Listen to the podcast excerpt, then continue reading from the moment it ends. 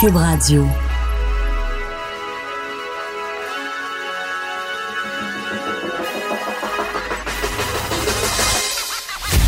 Jonathan Trudeau. Joe, Trudeau et Maude Boutet. Franchement dit. Cube Radio. Bon vendredi, aujourd'hui on est le 17 janvier 2020. Mon nom est Jonathan Trudeau. Bienvenue dans Franchement dit, bienvenue à Cube Radio. Mon Boutet, salut. Salut, bon matin. C'est frisquet ce matin, hein? Hum, ça fait scrunch crunch quand on marche. Oh. Un bon scrunch crunch de Oh, il fait oh. frais à terre. Oui. Et euh, non, non, je regarde les collègues des médias qui sont euh, sur le terrain aujourd'hui. Ils n'ont pas l'air de la trouver évidente. Et euh, comme j'entendais tantôt, la météo, ce qui, ce qui est particulier, c'est que souvent, tu as, des journées où tu vas avoir des, des fronts froids à certains endroits au Québec. euh, les températures vont varier, mais là, on paye tout égal. Ouais. Que vous soyez à Québec, à Rouen, à Montréal, à Trois-Rivières, en Gaspésie, il fait, il fait très, très, très, très, très froid. Alors, c'est vendredi, euh, la fin de semaine qui est à nos portes. Bon, évidemment, le vendredi, des fois, on tente d'être un peu plus léger, mais l'actualité parfois s'impose. La- L'actualité s'impose d'elle-même, évidemment. Hier, en, plein pendant l'émission, Maude, on apprenait euh, ce- cet événement tragique euh, à Mascouche. Euh, Jaël Quentin, jeune mère de famille de six enfants qui avait été assassinée. Et son conjoint, Benoît Cardinal, avait été blessé lui aussi. Quand on a parlé à Marianne Lapierre, donc de TVA, elle nous disait ben, toutes les options sont euh, sur la table. La police n'écarte rien. Est-ce qu'on parle euh, de, de représailles, d'invasion de domicile, de drame conjugal? Et euh, au courant de la journée, même au courant de la soirée, il y avait encore plusieurs questions euh, qui étaient en suspens. Et là, il y a des choses qui se précisent. Bon, on comprend que le conjoint Benoît Cardinal, 33 ans, devrait être euh, accusé. Là, on, on semble croire que c'est euh, ce n'est qu'une formalité. D'ailleurs, je vois à la télé que le suspect vient tout juste d'arriver au palais de justice, donc on aura davantage de détails. Mais un élément d'information euh, très, très important qui a été dévoilé ce matin, c'est qu'il y a quelques jours à peine, Benoît Cardinal, donc vendredi en fait, euh, Benoît Cardinal, qui était travailleur social au centre de jeunesse de, au centre jeunesse de Laval, avait perdu son emploi, avait été congédié. Ouais. Pas parce qu'il y avait des coupures ou euh.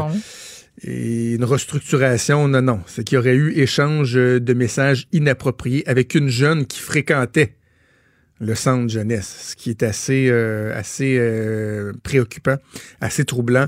Et là, bon, euh, peut-on croire, peut-on présumer qu'il y aurait eu escalade au cours, au cours de la fin de semaine et que ça- tout ça aurait pu mener donc à l'assassinat de sa conjointe Jaël Quentin. Évidemment, on est dans les présuppositions. On verra euh, ce qui sera ce qui sera déposé euh, comme accusation, puis éventuellement l'issue du procès. On va parler du processus policier justement qui est fort important dans une, une opération comme celle-là, autant au niveau de l'enquête que de l'encadrement, par exemple des jeunes enfants qui ont euh, eu à vivre ça et qui ont de l'information fort pertinente pour les policiers. On va en parler avec le policier à la retraite et chroniqueur Jean-François Brochu que je rejoins au bout du fil. Bonjour Jean-François. Bonjour à vous deux. Bon, J- Jean-François, comment on peut euh, e- expliquer euh, la façon que l'enquête euh, a dû se, dérouler hier? Et euh, ma, question de base, c'est de me dire, est-ce qu'un policier, lorsqu'il arrive sur euh, les scènes d'un crime, doit vraiment s'imposer de mettre de côté les idées préconçues qu'il peut avoir, de, de, de, ne, pas se laisser avoir par euh, ses émotions, par ce qui est en place, et vraiment dire, non, on commence de zéro, comme si on n'avait aucune idée euh, en tête de ce qui s'est passé? Jonathan, c'est de garder l'esprit ouvert en tout temps et de ne pas focuser justement dans une direction ou une autre et de laisser les faits nous amener vers la solution, vers la vérité. C'est un peu le grand principe là, que j'ai toujours utilisé.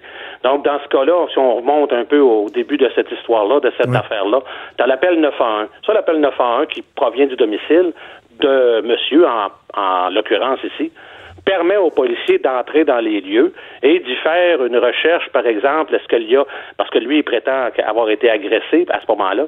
Alors, est-ce que l'agresseur est toujours présent?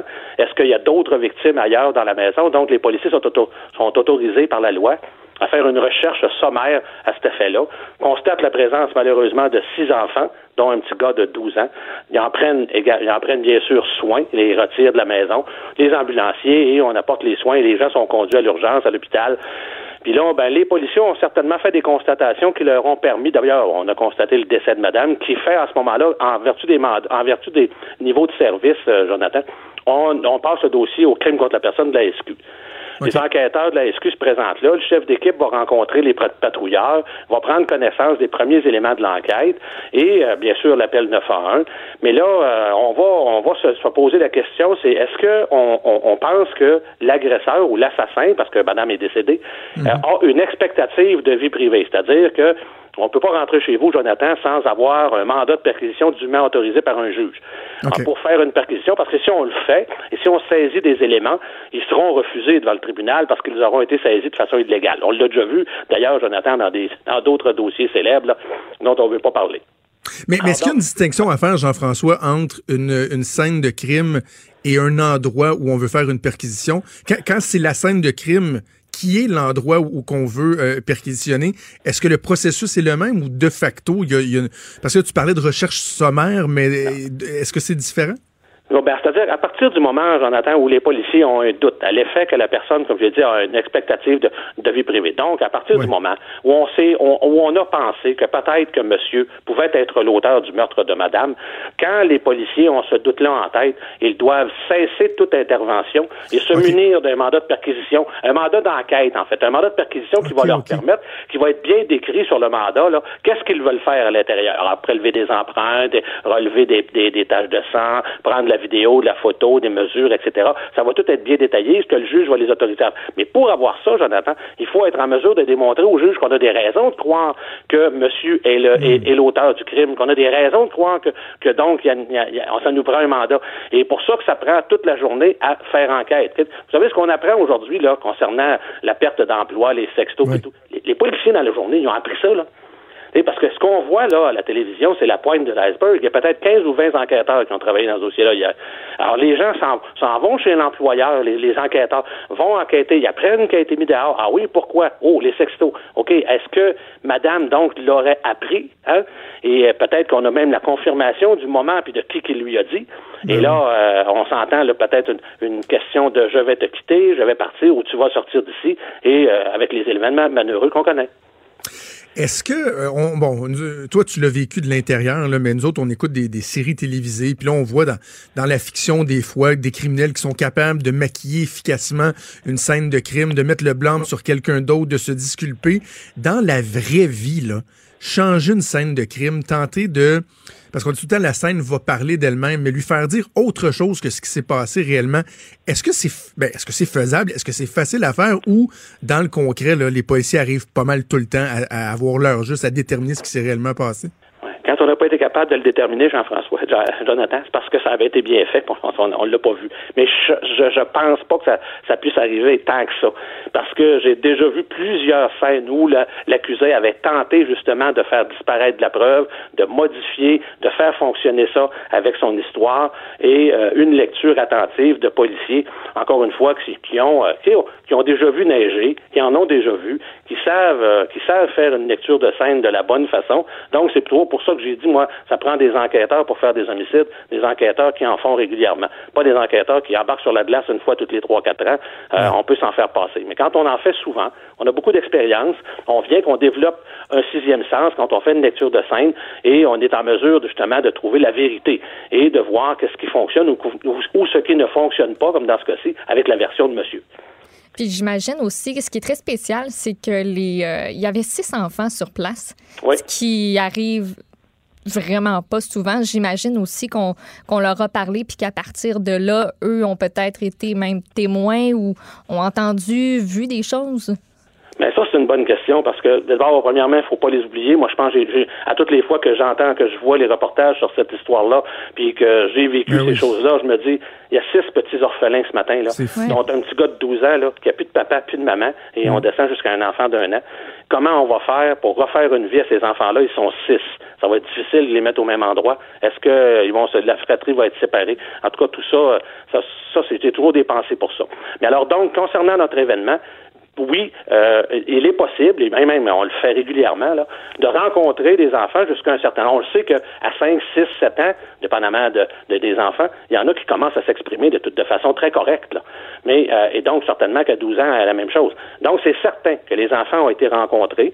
Ça se fait dans un cadre bien précis, d'une façon bien précise. Il y a un mhm. cadre qui, qui, a été établi par dans les méthodes d'enquête. Les policiers ont une formation, euh, entrevue non suggestive. On y va on utilise le chien de euh, les chiens. Les deux chiens ont été utilisés, les deux chiens ben de de, de, de, soutien ont été utilisés. Ça, ça, permet de détendre l'atmosphère beaucoup, de permettre aux enfants. Et, ce que l'enquêteur va tenter de faire dire, ben, c'est la vérité. C'est, c'est, on veut pas d'imagination, on veut pas de conclusion, on veut vraiment des faits et on veut vraiment aussi de, euh, la vérité. Donc, et oui, ces enfants-là peuvent faire avancer grandement une enquête.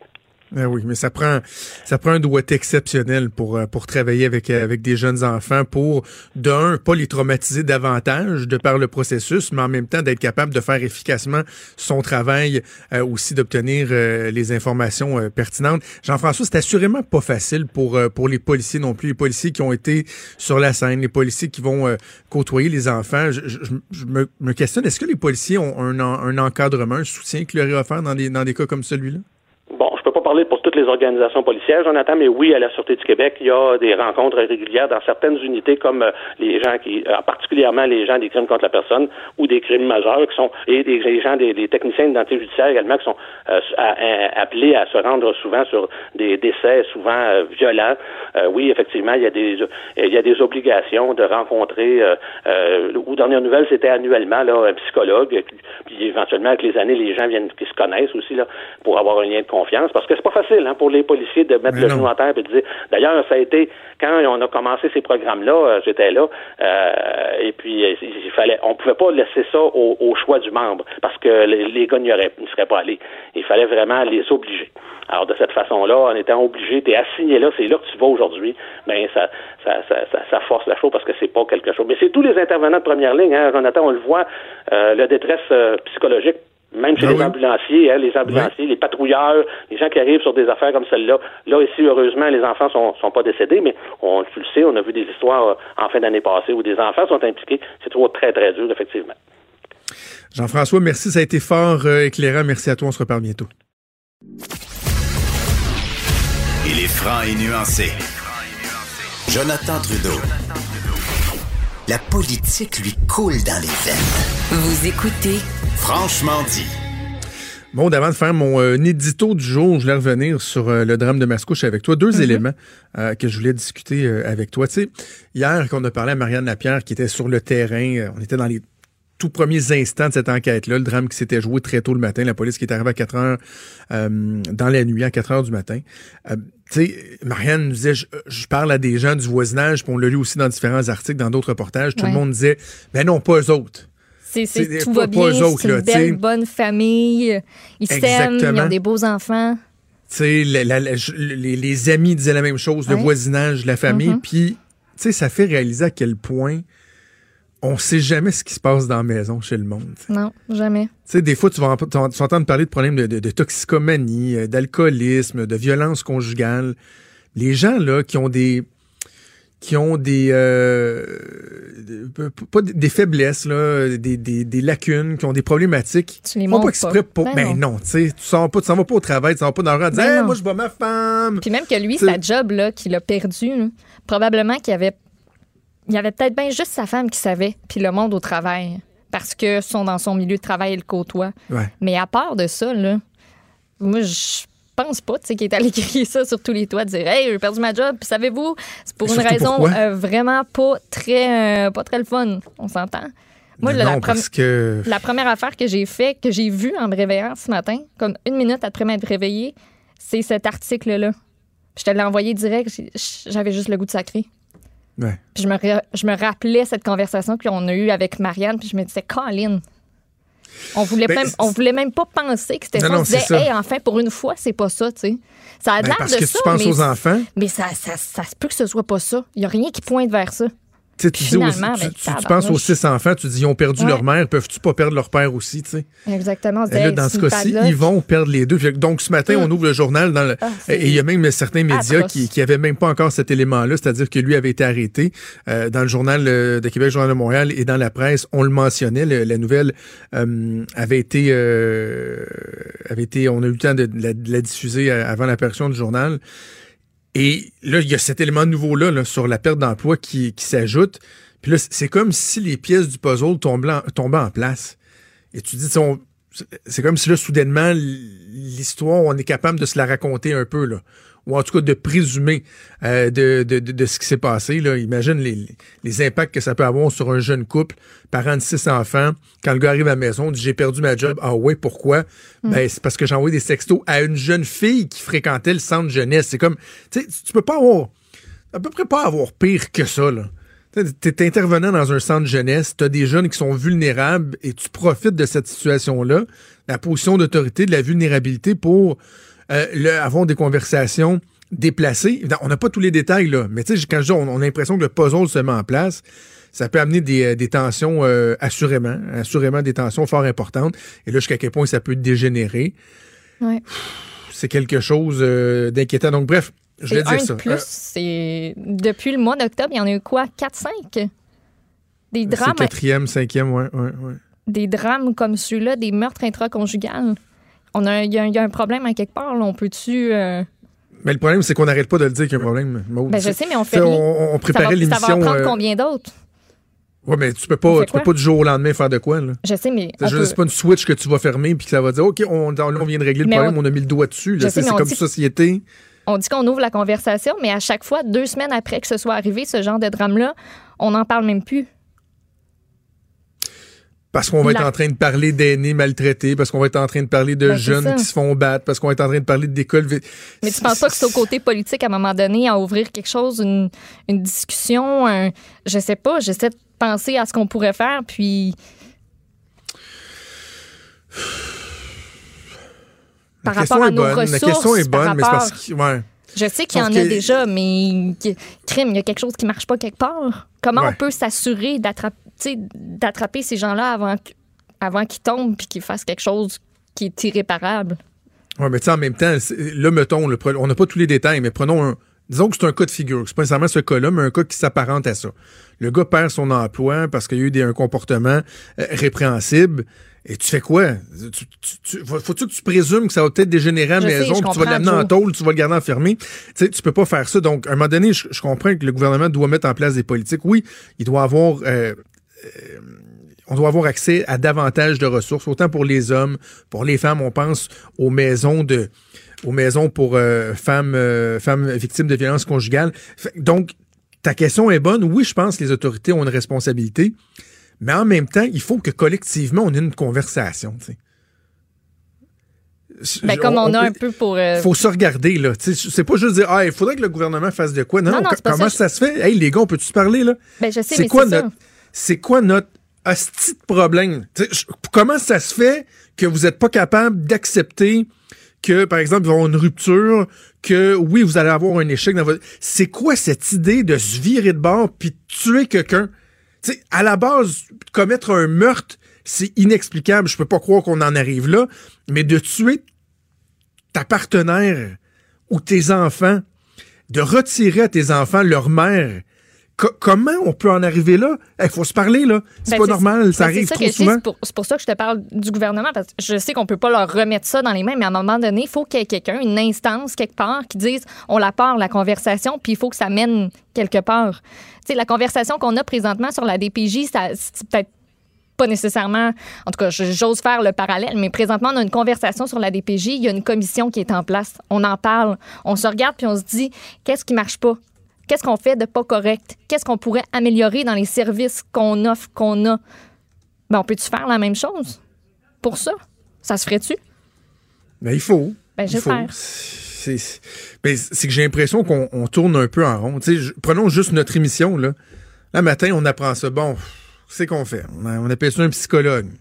On appelle ça une personne d'un centre de ressources pour nous dire qu'il n'y a pas assez de ressources, que les hommes ont de la misère. C'est que là, on, le fait à chaque fois. Là. Mm-hmm. Et comme ça fait 4-5 fois juste depuis l'automne. Fait donné, on vient comme à court de, à court de discours. On a l'impression qu'on dit la même chose, mais effectivement, il faut agir, il faut qu'on se parle. Il faut qu'on se parle. L'autre chose que j'avais en tête, Maude, là, c'est.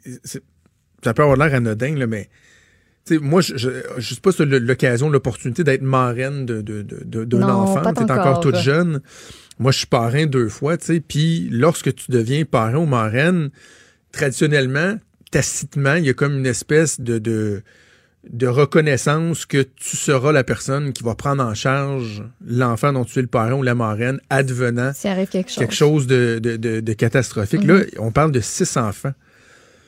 Tu sais, je me disais, lorsque, puis on est dans un processus de faire nos testaments, nous autres, là, euh, ma blonde puis moi, là, puis justement, il faut, faut répondre à ces questions-là. Là, S'il y arrivait quelque chose, euh, c'est qui qui s'occupe de nos enfants? Puis tu le fais en en disant que c'est quelque chose de très théorique, là, tu sais, genre, qui arrivera ah, pas, ben, ouais, qui Mais c'est pas anodin. Là. Quand on mm. accepte ces responsabilités-là, d'être un parrain, d'être une marraine, d'être euh, délégué comme euh, éventuel, c'est quoi, c'est tutrice légale, je pense qu'on appelle ça. Il y, a une, il y, a une, responsabilité, là, parce que là, ils sont six enfants, il va se passer quoi avec eux? J'imagine qu'avant de se tourner vers le réseau, les familles d'accueil et tout ça, ben, ils vont se tourner vers l'environnement. Environnement immédiat, Exactement, l'environnement immédiat. Donc, euh, Mais comme Jean-François Brochu nous disait, sont, sont six. Six enfants que tu veux, tu veux tellement pas les séparer, mais ils sont six. Il arrive un, petit groupe de six qui a vécu ce drame-là, que tu dis on peut pas les séparer, mais comment on va s'occuper d'eux puis s'assurer qu'ils sont corrects, puis que ça leur vie a pris un tournant qu'ils n'auraient jamais dû prendre comment on peut s'assurer de les remettre là, sur une voie qui a de l'allure? Ces petits pits-là. Pauvres petits En plus, mm. ils ont perdu leur mère, perdu leur père, ce qu'ils ont potentiellement vu. Le drame. Le regard des gens. Le regard des médias. Toute l'attention qu'il y a autour de ça. D'habitude, quand tu parles un proche, tu vis ça, puis il y a ta famille qui le vit, il y a ton entourage qui le vit, mais là, tu le vis avec le Québec au grand complet. Puis mm. eux vont, vont voir des détails que, ou lire des détails sais, le plus, le plus vieux a quoi, 12 ans? La plus vieille, je je hmm. sais pas. Va lire, tu rentres dans l'adolescence, là. Va lire, va voir des détails. Il n'aurait jamais dû être au courant de ça. Ah, c'est atroce. Jamais. Euh, écoute, ça aura été ça, notre éditorial, mon commentaire éditorial, euh, on l'a fait ensemble aujourd'hui. Je pense que c'était bien qu'on prenne le temps d'en parler, puis je suis certain que les gens se reconnaissent aussi dans, dans l'espèce de désarroi qu'on exprime, là, de dire, mais on fait quoi là? Il faut, il faut qu'il se passe quelque chose. Espérons qu'éventuellement les choses vont changer puis qu'on pourra, on pourra, jamais dire qu'on parlera plus jamais de ça, mais si ça pouvait moins arriver, là, il me semble que ça serait, mm. serait quelque chose de bien pour notre société. Des débats, des commentaires, des opinions. Ça, c'est franchement dit. Cube Radio. On va parler politique avec ma collègue Emmanuel Latraverse. Salut Emmanuel. Bonjour. Manuel, on est en attente d'un point de presse de Justin Trudeau qui va faire le point là, sur euh, les démarches entre les différents pays pour avoir euh, l'heure juste suite euh, à l'abattage de cet avion en Iran. On ira peut-être en direct au point de presse, mais avant, évidemment, on peut pas passer à côté de, tout ce qui entoure Jean Charest. Il y a une expression anglaise qui dit a bad day at the office, un mauvais jour, une mauvaise journée au bureau. C'est une mauvaise semaine tout court que Jean Charest a avec Peter McKay, avec les histoires de Marc Bibot. C'est pas, c'est pas une bonne première semaine, une bonne semaine, alors qu'il n'a même pas encore officialisé sa candidature. Mais je pense que c'est une semaine qui a permis finalement d'illustrer l'ampleur des défis auxquels il est confronté dans cette course-là. Euh, au-delà de son talent de politicien, on parle purement stratégiquement. Euh, on a vu, tu sais, la semaine a commencé avec le fait qu'on a appris que l'enquête mâchurée est toujours active. Donc ça, c'est comme l'épée de Damoclès au-dessus de sa tête. Après ça, Peter McKay qui envoie un coup de sonde en disant écoutez, je me lance, c'est fait, ce qui lui permet finalement euh, de, s'activer encore plus de ben manière moins euh, subtile, si on veut. On raconte déjà qu'il est en train de ramasser les meilleurs organisateurs. Euh, en Ontario, en Atlantique, un peu partout. Et donc, Peter McKay qui se présente comme le candidat favori de l'aile progressiste, hein, si on veut, de ce, de ce parti-là. Et hier, euh, ces documents euh, qui ont été finalement dévoilés après que Marc Bibot, l'ancien argentier du Parti libéral du Québec, ait essuyé un revers en Cour suprême. Écoutez, c'est sûr que ces documents-là, pour quelqu'un qui a suivi dans le détail la commission Charbonneau, il n'y a rien de fondamentalement nouveau là-dedans. Euh, on comprend dans le détail euh, le stratagème de l'usage de prête-nom, de pression qu'aurait exercé Marc Bibot sur les grandes firmes d'ingénierie au Québec pour les forcer euh, à amasser de l'argent. Puis on constate par ailleurs à quel point c'est efficace. Là. Je veux dire, c'est 3 millions de dollars en 2006 et 2007 seulement. Là. Arrêtez-vous, puis pensez-y. Et c'est sûr qu'au point de vue légal, euh, ça change pas grand-chose dans l'interprétation qu'on a de la responsabilité de M. Charret là-dedans. Là. C'est pas des documents qui le concernent. Ce ne sont que des allégations. Et il n'y a rien qui prouve que M. Charret a participé à euh, ce, trafic d'influence qui est allégué. Mais le problème, par ailleurs, c'est que ça relance toutes les questions à son sujet et au mhm. sujet de sa responsabilité, non pas criminelle, mais politique comme chef du Parti libéral. Et ça, c'est des questions assez inconfortables pour lui qu'on s'entend là. Il n'a jamais voulu et accepté d'en parler depuis qu'il a quitté la politique. Et c'est des questions qui vont lui être posées et ce sont des allégations qui vont être utilisées contre lui dans une course à la direction.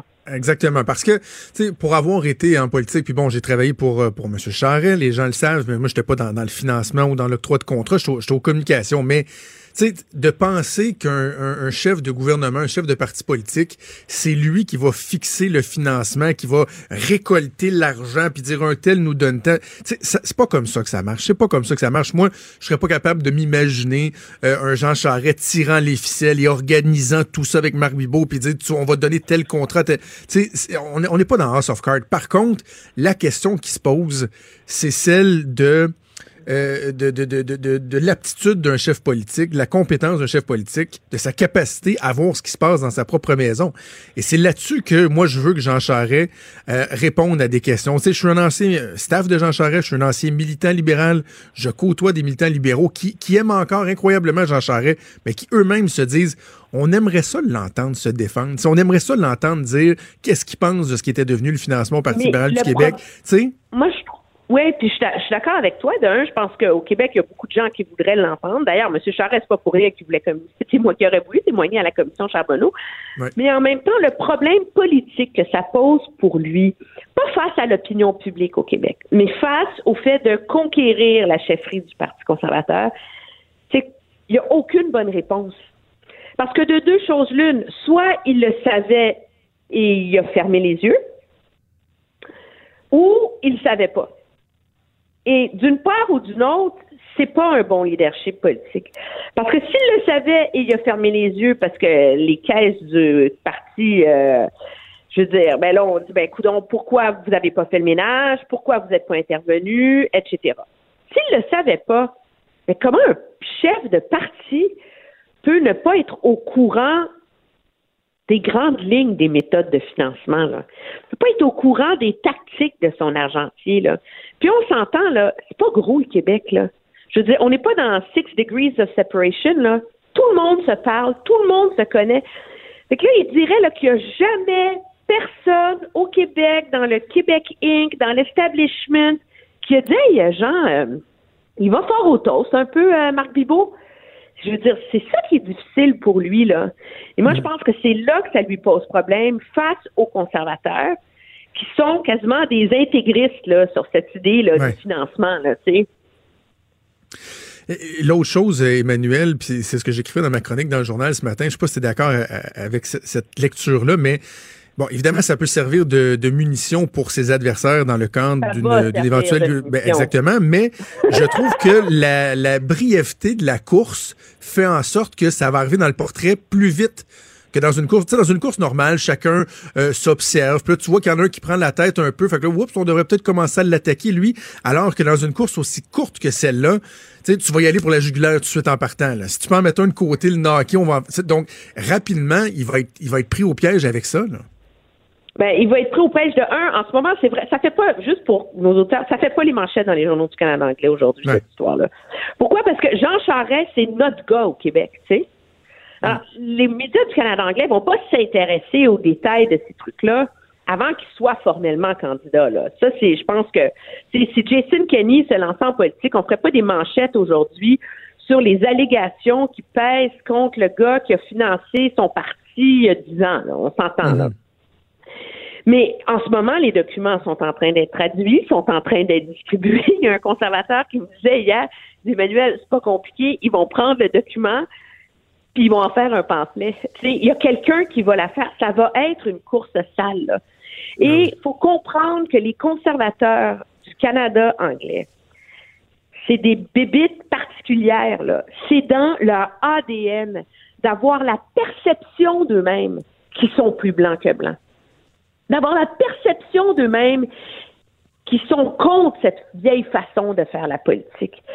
Ils ont fait leur sous gras, ils ont été portés au pouvoir par la révolte autour du scandale des commandites.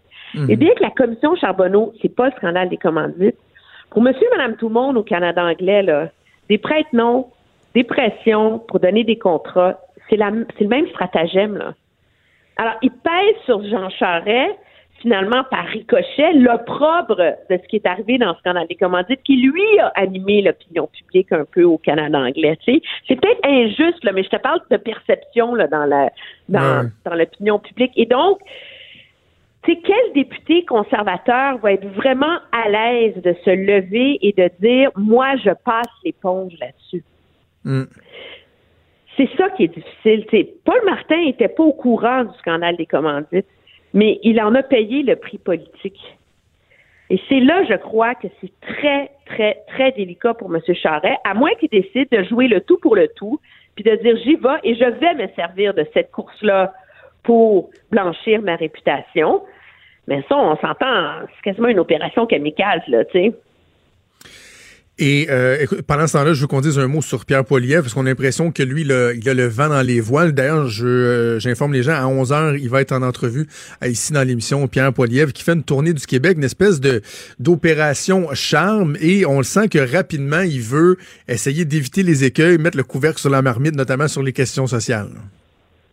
Oui, c'est Monsieur Poilievre incarne l'aile Harper de ce parti. Il est un produit de l'ère Harper, des gens influents autour de Monsieur Harper, Monsieur Baird, euh, ancien ministre des Affaires étrangères, Jenny Byrne, qui était la directrice de campagne de Monsieur Harper, sont derrière lui.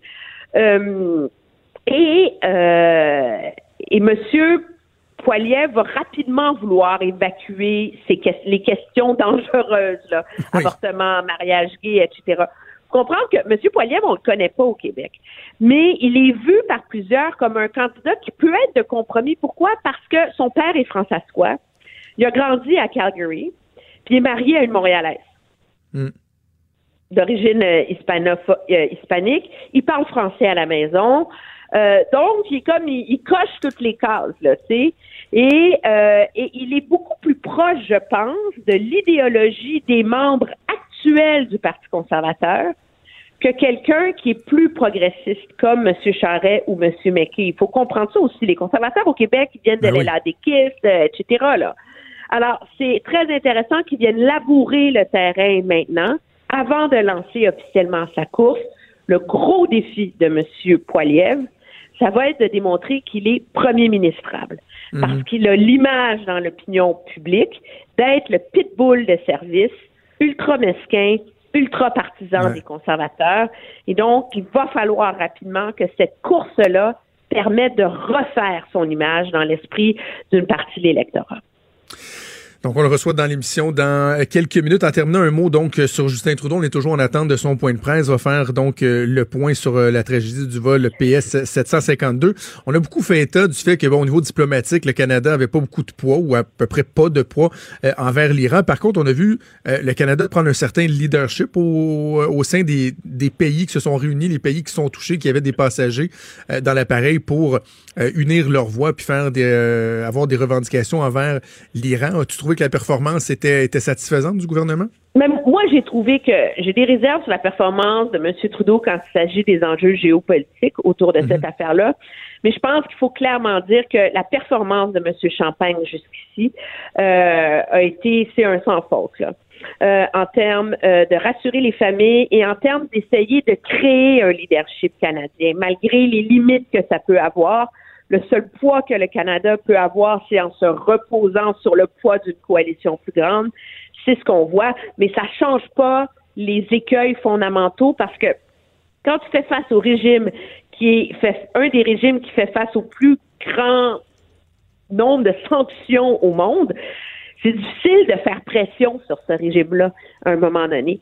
Et donc, euh, c'est le poids de cette coalition, tout comme celui du Canada est limité.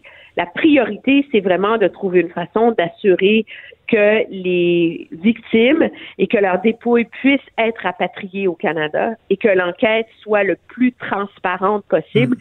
Ce qui va être intéressant, oui, on attend M. Trudeau, mais on va surtout vouloir avoir un compte-rendu de la rencontre aujourd'hui entre M. Champagne et le ministre des Affaires étrangères de l'Iran, une rencontre qui a lieu au sultanat de Oman. Ça va être quand même la première rencontre formelle entre le Canada et l'Iran depuis 2012. Et c'est là peut-être qu'on va avoir un autre test, peut-être de la de la bonne foi ou de l'ouverture de l'Iran face à la communauté internationale et plus particulièrement face aux demandes du Canada en ce qui a trait aux victimes et à leurs familles. Ça va être bien intéressant parce que ça s'était mal fini en 2012. Évidemment, c'était le gouvernement un peu à l'époque, là, mais tu sais, euh, le gouvernement du Canada qui traitait l'Iran de voyous, l'Iran qui traitait le Canada d'extrémistes. Euh, ça s'était pas très, très bien fini. Donc, on va voir euh, ce qui va On n'est plus dans les échanges d'insultes, mais on entend qu'une des demandes de l'Iran, ça serait d'ouvrir un consulat euh, que le Canada ouvre un consulat à Téhéran, que pour que l'Iran ouvre un consulat, donc un bureau consulaire au Canada. Donc, l'Iran qui va vouloir monnayer ces demandes-là, là, essentiellement, euh, du Canada face à la communauté internationale. Emmanuel, ça va être une, une saison politique passionnante qu'on va suivre ensemble. Je te souhaite un bon week-end. On se reparle. Mais oui, ça me fait plaisir. À lundi. Au revoir. Pour une écoute en tout temps, ce commentaire d'Emmanuel Latraverse est maintenant disponible dans la section balado de l'application ou du site cube.radio. Radio. Tout comme sa série podcast, Emmanuel présente. Un balado qui vous fera découvrir qui sont les hommes et les femmes derrière nos politiciens. Maude qui a beaucoup de plaisir en coulisses. D'excellents jeux de mots, des calembours. Vas-tu être capable de te reprendre? Euh? Oui, ça va bien aller. OK. Hey, dis-moi euh, une petite nouvelle de dernière heure d'une personnalité qui, qui, est appréciée au Québec, Alain Choquette, qui a eu un, souci de santé. Oui, bien, tout un en fait une crise cardiaque mercredi, c'est ce qu'a annoncé son équipe. Donc, euh, c'est l'illusionniste de 57 ans, donc qui était à son domicile. Il a ressenti son malaise, immédiatement été transporté au CHUM. Il s'y trouve toujours présentement, mais on dit que sa vie est hors de danger. Euh, il devra subir une importante chirurgie dans les prochains jours. Par ailleurs, tous ses spectacles de février et mars sont reportés euh, parce qu'il repartait en fait euh, en tournée québécoise avec La mémoire du temps. C'est son spectacle.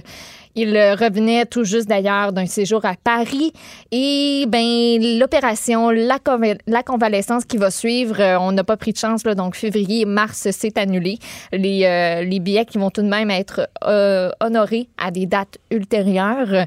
Par contre, la diffusion de l'émission La magie des stars à TVA, ben ça va quand même être diffusé à chaque dimanche parce que ça a été enregistré. C'était déjà, enregistré. Ouais.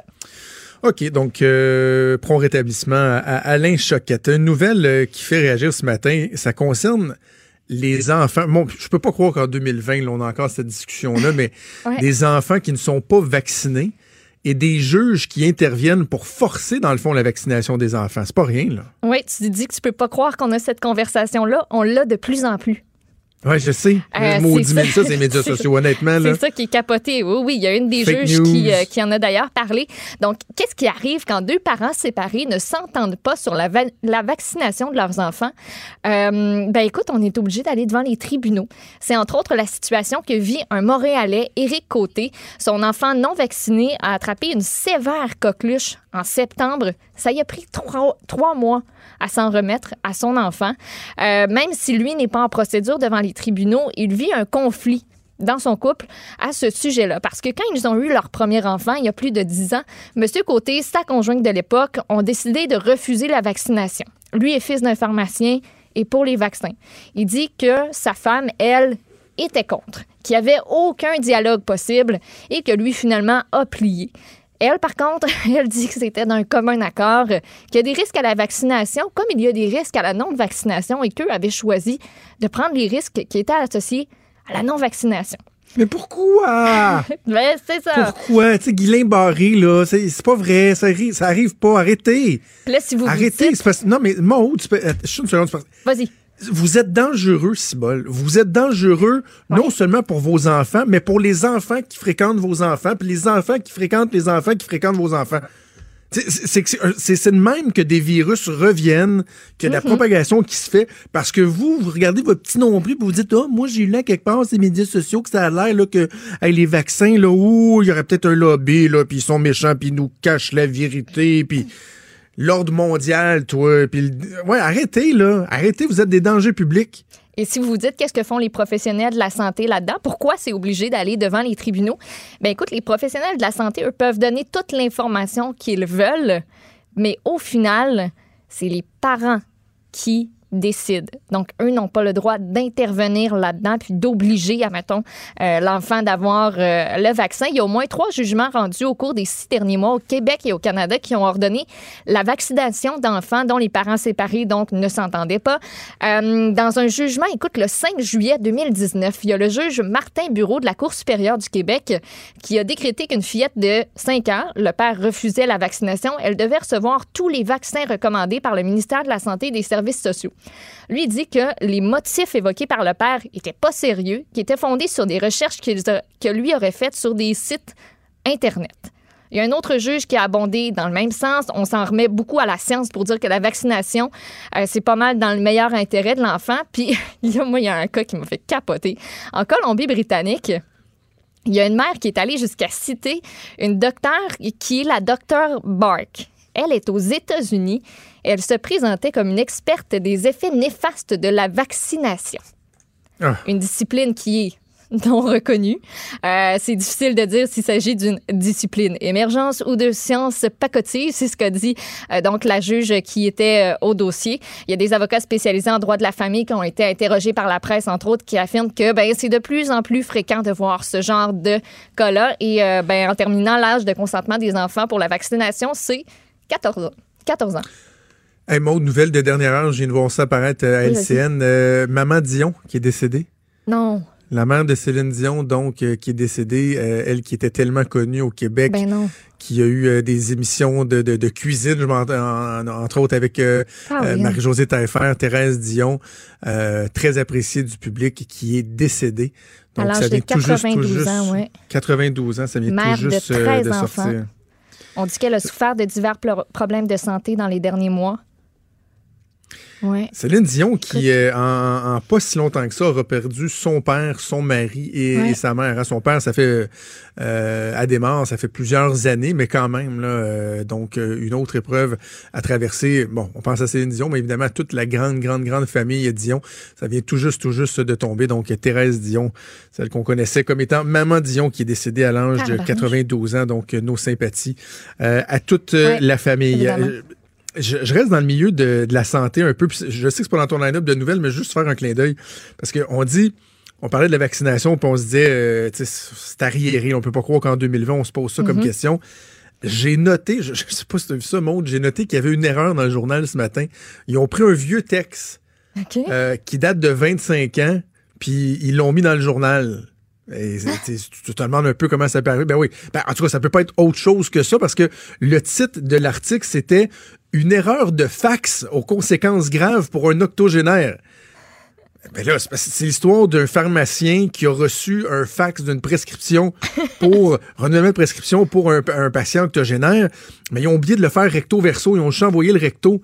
Là, le monsieur prenait pas toutes ses pilules, puis il y a eu des grosses complications, puis je me disais, c'est incroyable. il y a 25 ans, on vivait ça avec le fax. Heureusement, aujourd'hui, ça peut plus se produire avec l'Internet, puis les courriels, les scans. Tu sais, ben, évidemment, tu auras compris que c'est pas, pas une nouvelle d'il y a 25 ans, c'est une nouvelle. C'est hein. une, vraie nouvelle, une nouvelle vraie. Comment. Hey, on est en 2020. Il y a un octogénaire qui aurait pu perdre la vie. Là. Lui, il y, a, plusieurs problèmes, le monsieur, entre autres Alzheimer et tout ça. Et là, ils se sont rendus compte que sa médication était pas bonne parce qu'au bout de quelques jours, il perdait l'équilibre, était faible et tout ça. Mm-hmm. Parce que le fax, il n'avait pas fait de la fax recto verso. Voyons donc. C'est En 2020. Un courriel, des, comme, ça n'a aucun espèce de bon sens. C'est-tu ce qui me gosse des fax? Pendant qu'on parle de fax, là. quand ils mettent ça à côté, le, le tabarnouche de bruit, quand tu, tombes, quand tu te trompes, là, parce que le numéro de téléphone puis le numéro de fax sont à côté, puis tu n'es pas attentif, pas en tout, ah, et que tu hein? appelles au fax, pire affaire. Le bruit. Le bruit. Je fais tout le temps un tabarnouche de saut. Euh, c'est pas très important, mais écoute, je suis contente de vous le partager. OK. Bon. Euh, on s'en va carrément ailleurs. Euh, J'aime ça quand. Euh, je pense que les gens l'apprécient quand ils voient que, on, évidemment, oui, on travaille pour Québécois. Oui, il y a la convergence, il y a le journal, il y a la télé, il y a Cube. Ça, on est capable de prendre un instant puis de s'arrêter puis de souligner le travail des collègues des, des autres médias. Je pense qu'on le fait de, de belle façon, notamment dans le show ici. On n'hésite pas à en parler. Il faut absolument parler du travail d'enquête qui a été fait par l'émission Enquête à Radio-Canada qui met euh, le, grand, grand boss de Saputo, Lino Saputo, l'homme le plus riche au Québec, une fortune à plus de 5 milliards de dollars, qui le met solidement dans l'embarras. Oui, tout le monde qui parle de ce reportage-là ce matin, comme c'était un reportage hallucinant. Je m'en veux tellement d'avoir manqué la diffusion hier, mais tellement parce qu'il paraît qu'il y, a y a une sacrée belle job qui a été faite de ce côté-là. Tu sais, Saputo a toujours euh, nié des liens avec la mafia dans sa biographie, quand on l'a questionné dans les médias, mais le reportage qui a été présenté hier, euh, c'est difficile de, de, croire à toutes ces affirmations. Euh, entre autres, il y a plusieurs aspects au reportage, puis écoutez, il y en a tel, il y en a plusieurs très très intéressants. J'en ai euh, retiré un parce qu'enquête s'est déplacée pour aller parler à un policier à la retraite en Arizona qui a participé à une enquête parce que euh, je vous explique, euh, monsieur, monsieur, euh, monsieur Joe Bonanno dressait des listes constamment, des aides-mémoires, comme des espèces de listes mhm. d'épicerie. Ensuite, il déchirait ses notes, il les jetait dans les poubelles. Fait que deux fois par semaine, de 1975 à 1979, il y a des policiers et boueurs qui ont subtilisé les poubelles de Monsieur Bonanno. Ils avaient 45 secondes pour subtiliser les poubelles, les remplacer par de fausses poubelles. Parce Des fausses poubelles. Fallait, fallait pas que ça apparaisse. Ils avaient même prévu de la viande pour Greasy. Ça, c'était le Doberman de Bonanno pour euh, éviter qu'il jappe puis de se faire, euh, de se faire ramasser. Ils ont euh, réussi, grâce à ce stratagème-là, à amasser des milliers de documents, parmi lesquels on retrouve les notes qui vont révéler l'étendue de ses relations avec M. Saputo. Donc, enquête s'est déplacée, a rencontré le policier qui, euh, lui, dit simplement que Bonanno, là, c'était lui le parrain. Puis en le surveillant, en l'étudiant, ils ont appris qu'il était le mafieux le plus puissant des États-Unis, qu'il avait une influence au Canada, en Amérique latine. Puis, bien, surtout, nous, ce qui nous intéresse, c'est ses relations avec euh, Saputo, des lettres d'avocat, des états financiers en français, des scénarios d'investissement. Joe Bonanno avait un intérêt financier secret dans les fromages Saputo. Donc ça, c'est une des nombreuses facettes de ce reportage-là, donc qui est euh, disponible sur la plateforme de Radio-Canada. Autant vous pouvez visionner le reportage, autant vous pouvez le lire aussi. C'est très bien fait l'article qui est en ligne. Absolument, absolument. Écoutez, un reportage fascinant. Euh, on parlait un petit peu de, des boissons, la boisson, ben la santé publique. Il y a quelque chose de préoccupant dans cette nouvelle-là. C'est pas une nouvelle que vous allez entendre parler là euh, toute la journée qui va défrayer la manchette, mais c'est qu'on a tellement fait un, un, un, battage incroyable suite au décès de la, jeune Athéna là, qui, qui, euh, qui avait bu des boissons. C'est quoi, c'est elle? C'était fucked up, ou je ne sais plus laquelle, là, des boissons. le, ouais, ouais, locaux. Four locaux. et là, il y a des travaux qui ont été mis en place puis là, le yab est aux vaches, on dirait. Oui, il y avait un comité qui était chargé de revoir tout l'encadrement des boissons alcoolisées. Euh, donc, tu l'as dit, qui a été mis sur pied après le décès de la jeune Athéna Gervais. C'était en mars 2018. On apprend aujourd'hui dans les pages du journal que l'Institut national de santé publique a claqué la porte du comité. On dit que rien ne va plus au sein de ce groupe de travail-là qui est piloté par la Régie des alcools, des courses et des jeux, qui doit remettre son rapport sous peu, dit-on, à la ministre de la Sécurité publique. Il y a une source qui confie, sous le couvert de l'anonymat, que le comité a perdu de vue l'objectif initial qui était de trouver des solutions pour éviter que des cas comme celui d'Athéna Gervais ne se reproduisent. On a contacté euh, la porte-parole, en fait, de l'Institut national de la santé publique qui, elle, dit que leur participation devait apporter un éclairage scientifique en soutien donc aux recommandations du groupe de travail et que ben euh, au départ tous les partenaires participants devaient confirmer leur adhésion au mandat qui était celui de protéger les personnes mineures, favoriser et de favoriser la consommation responsable. Après une coupe de rencontres, les experts se sont retirés parce qu'il y avait des difficultés d'arrimage entre les motivations des organismes qui avaient une mission sociale ou de santé et celles de l'industrie de l'alcool. Donc c'est ce qu'on apprend dans les pages du journal ce matin. Ouais, sérieux, tu sais, euh, entendez-vous, là? Euh, entendez-vous travailler ensemble? C'est un peu, euh, il me semble que ces gens-là, euh, ces gens-là doivent être assis à la table. Avant qu'on aille en pause, juste vous rappeler ce qu'on a appris il y a quelques minutes. Thérèse Tanguy-Dion, donc la mère de Céline Dion, celle qu'on connaissait comme Maman Dion, s'est éteinte à l'âge de 92 ans. Elle avait des soucis de santé déjà depuis un bon moment. Donc, évidemment, les, les, les, témoignages qui vont, qui vont arriver de toutes parts, j'imagine, au cours des prochaines mhm. minutes, euh, des prochaines heures. Donc, nos sympathies à la famille. Et avant d'aller en pause, juste vous mentionner que c'est le début du Salon international de l'auto de Montréal aujourd'hui. Cube Radio euh, est partenaire notamment avec le ben guide de l'auto. On va être sur place. Euh, mhm. Je dis on, pas la personne qui vous parle parce que moi, je suis à Québec, donc c'est difficile d'être au Salon de l'auto. mais il y a plusieurs collègues qui vont animer leurs émissions en direct du Palais des Congrès. On est sous au cinquième étage si vous voulez venir nous voir. Entre autres, Sophie qui va animer de là. Il y a le retour de Mario Dumont, les têtes enflées et même les effronter. Ça, c'est la semaine prochaine. Il y a une nouveauté fort intéressante, euh, Radio, qui offre aux visiteurs du salon un audio guide. Donc, ça va être assez intéressant. Vous pouvez aller de kiosque en kiosque et euh, vous allez pouvoir, avec l'audio guide de Cube Radio, avoir toutes les informations sur les constructeurs automobiles, sur les nouveautés, tout ça dans vos écouteurs, branchés dans votre téléphone pour y arriver, c'est pas compliqué. Vous allez sur l'application de Cube Radio. Il y a une tuile qui est là pour l'audio guide du Salon de l'Auto 2020. Euh, 2020, vous allez pouvoir avoir accès à tout ça. Donc, euh, on se donne rendez-vous au Salon international de l'Auto de Montréal.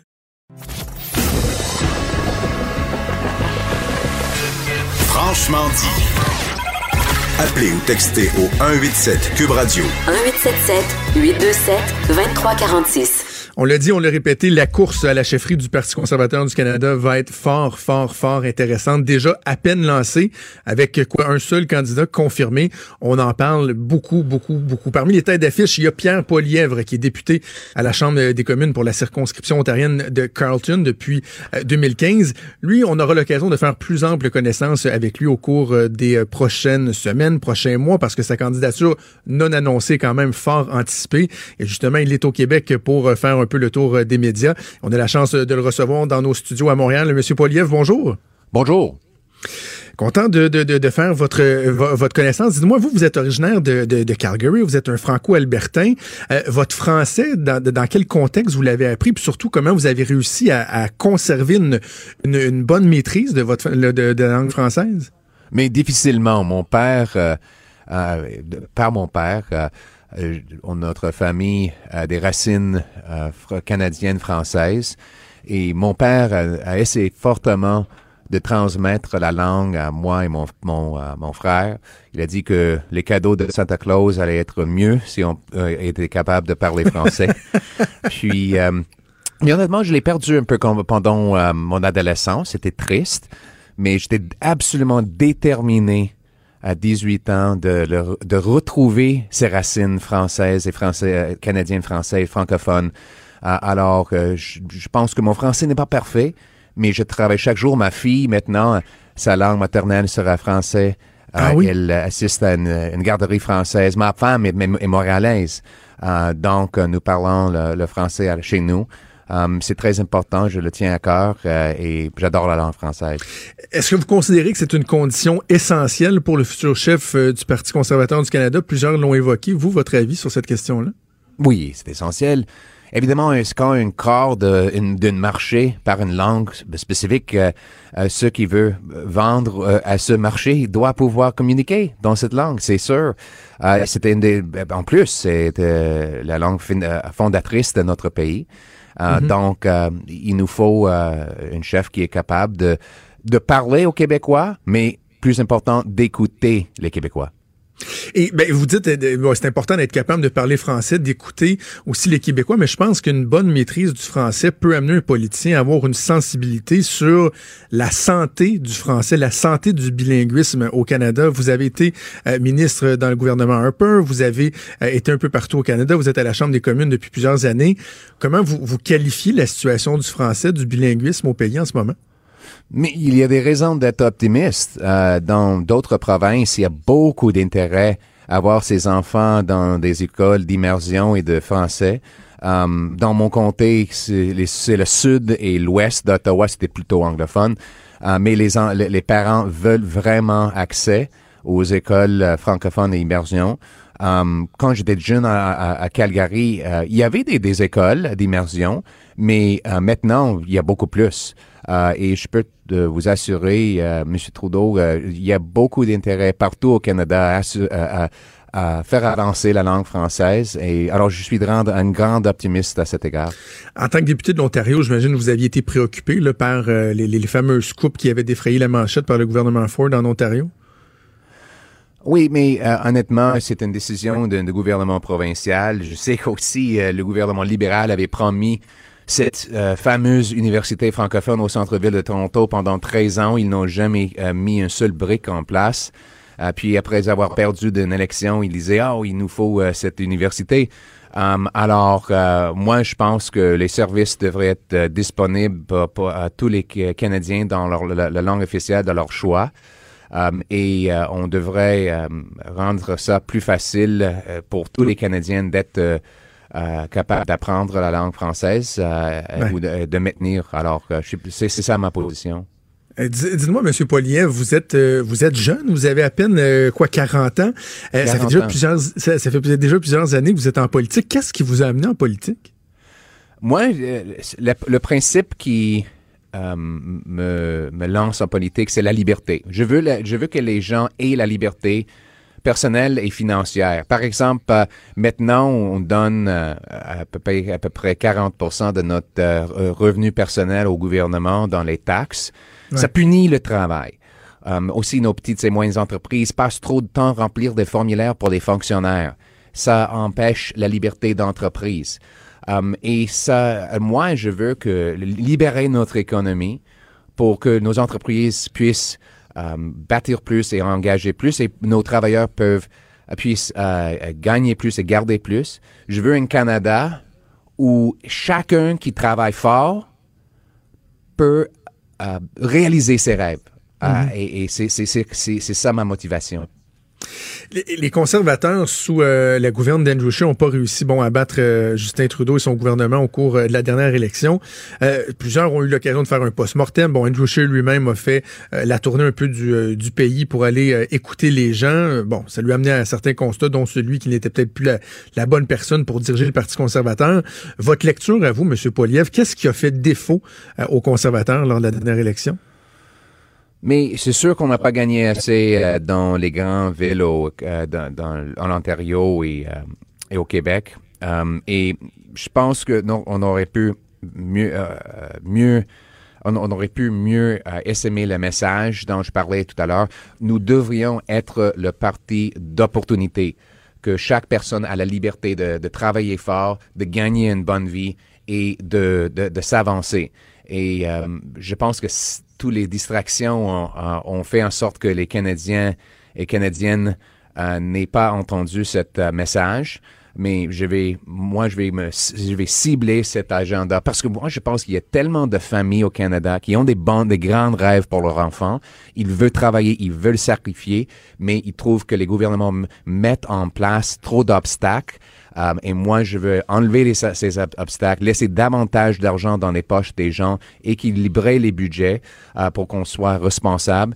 Euh, et je pense qu'un tel message sera mieux reçu par les Canadiens. Euh, quand vous parlez de distraction, bon, au Québec, là, ce qui a beaucoup, beaucoup fait jaser, ça a été la difficulté d'Andrew Scheer à, se positionner, euh, notamment sur la question de l'avortement. Est-ce que ça, pour vous, c'était une distraction? Puis est-ce que vous, euh, vous, vous, saisissez l'importance pour le Parti conservateur, peut-être, de moderniser certaines de ses positions sur ces questions-là, sur les fameuses questions sociales qui sont, qui sont importantes pour bien des Canadiens, bien des Québécois? Moi, je pense que le principe qui unifie notre parti et notre pays, c'est le principe de la liberté. En fait, quand euh, on a demandé à, Wilfrid Laurier, le premier premier ministre francophone du Canada, c'est quoi la nationalité du Canada? Il a dit, le Canada est libre et la, liberté est sa nationalité. Alors, qu'est-ce que ça veut dire pour les questions morales? Mm-hmm. C'est que les gens devraient pouvoir décider pour eux-mêmes.